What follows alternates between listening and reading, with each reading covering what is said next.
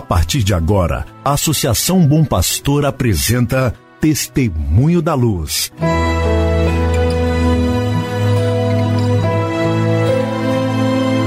Com a palavra, o arcebispo de Montes Claros, Dom João Justino de Medeiros Silva.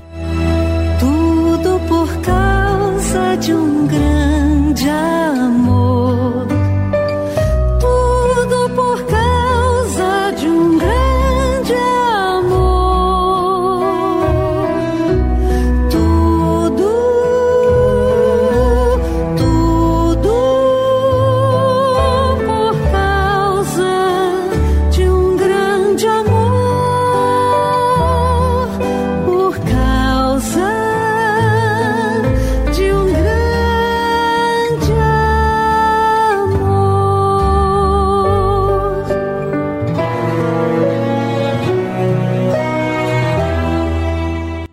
Querido irmão, querida irmã, saúde e paz para você.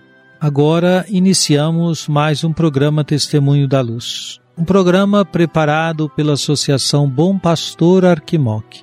Um programa preparado para que você esteja em sintonia com o caminho evangelizador da Arquidiocese de Montes Claros.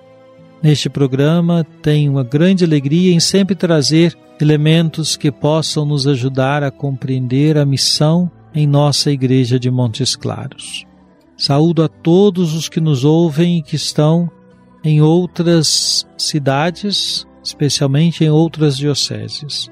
É muito bom saber da sintonia de todos vocês. Hoje é segunda-feira, dia 11 de outubro de 2021. A Igreja celebra a memória facultativa de São João 23, Papa. São João 23 foi um Papa de grande importância para a vida da Igreja. Eleito Papa em 1958, faleceu em 1963. Foi Papa por um período bem curto, mas abriu para a Igreja as portas de um futuro maravilhoso, pois, inspirado, convocou o Concílio Ecumênico Vaticano II. Isso em 1959 ele faz o primeiro anúncio do concílio, que tem a sua primeira sessão em outubro de 1962, precisamente no dia 11 de outubro de 1962.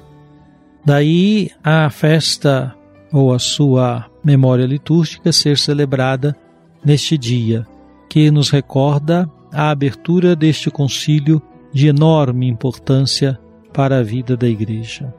São João 23 presidiu a primeira sessão do concílio nos meses de outubro, novembro e início de dezembro de 1962 e veio a falecer em 3 de junho de 1965.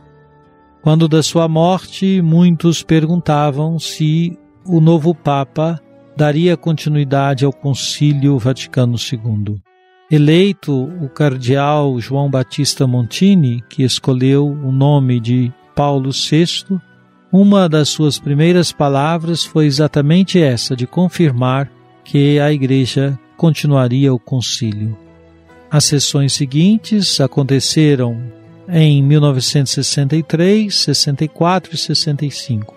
E tivemos então a maravilha de uma série de documentos que hoje são de grande preciosidade para a vida da Igreja. É muito bom conhecer a história do Concílio Ecumênico Vaticano II. Leia sobre o concílio, leia os documentos do concílio, conheça a vida e a história dos papas conciliares, São João 23 e São Paulo VI. Hoje, dia 11, presido a Eucaristia na paróquia Nossa Senhora Aparecida e São José, aqui em Montes Claros. Será às 19 horas. E amanhã, dia 12 de outubro, dia de Nossa Senhora Aparecida, presidirei a Eucaristia às 10 horas na paróquia Nossa Senhora Aparecida em Brasília de Minas e às 19 horas em nossa Catedral Metropolitana. Assim, fica o nosso convite para que você participe conosco destas celebrações.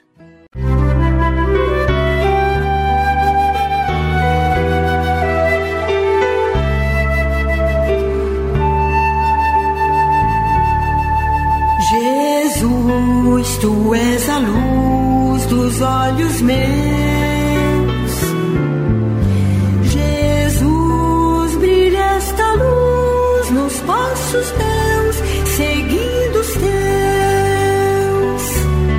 E então estamos ouvindo o nosso querido Papa Francisco com seu escrito de grande importância, a Evangelii Gaudium esta exortação apostólica sobre o anúncio do Evangelho no mundo atual.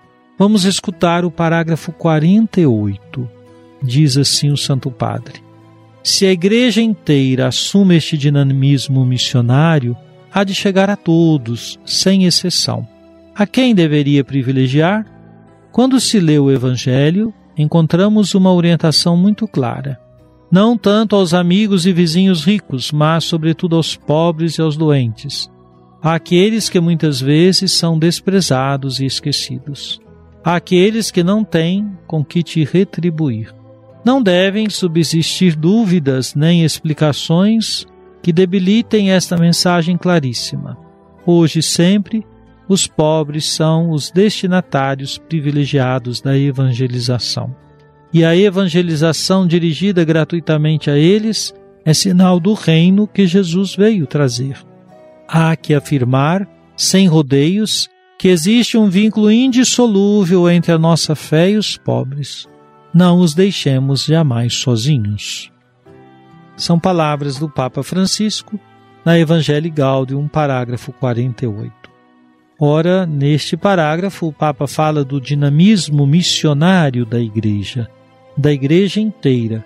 Com essa pergunta, a igreja deveria privilegiar alguém no anúncio do Evangelho?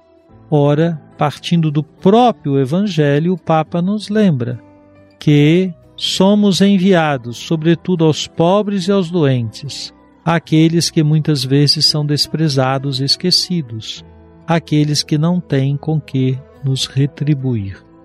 Lembra assim o Papa que os destinatários privilegiados da evangelização são, sem dúvida, os mais pobres. Neste sentido, nossa Igreja Diocesana tem o desafio de encarnar ainda mais esta página do Evangelho. Não é uma novidade o que ouvimos. Também não é que nossa Igreja não esteja assim fazendo, mas há muito por fazer. Existe sim esta compreensão do lugar dos pobres. Basta lembrar as muitas pastorais sociais e outras pastorais que cuidam especialmente desses nossos irmãos, reconhecendo-lhes a identidade como pessoas, como homens e mulheres dignos de todo o respeito de cada um de nós. Mas é preciso sempre animar as comunidades para esse serviço, não ocorra, pois, que fechemos os olhos a esses nossos irmãos. Música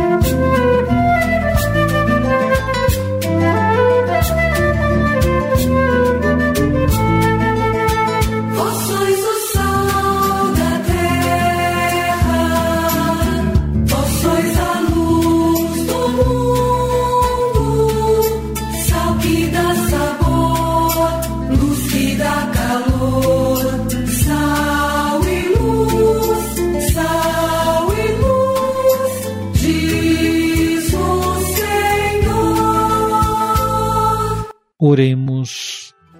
Ó Deus Todo-Poderoso e Eterno, que em São João 23, Papa, fizestes resplandecer no mundo inteiro a imagem viva de Cristo Bom Pastor. Concedei-nos, pela sua intercessão, infundir com alegria a plenitude da caridade cristã. Por nosso Senhor Jesus Cristo, vosso Filho, que é Deus e vive e reina convosco, na unidade do Espírito Santo por todos os séculos dos séculos. Amém. Venha sobre você, meu irmão, sobre sua família e sobre sua comunidade de fé. A bênção de Deus Todo-Poderoso, Pai, Filho e Espírito Santo. Amém.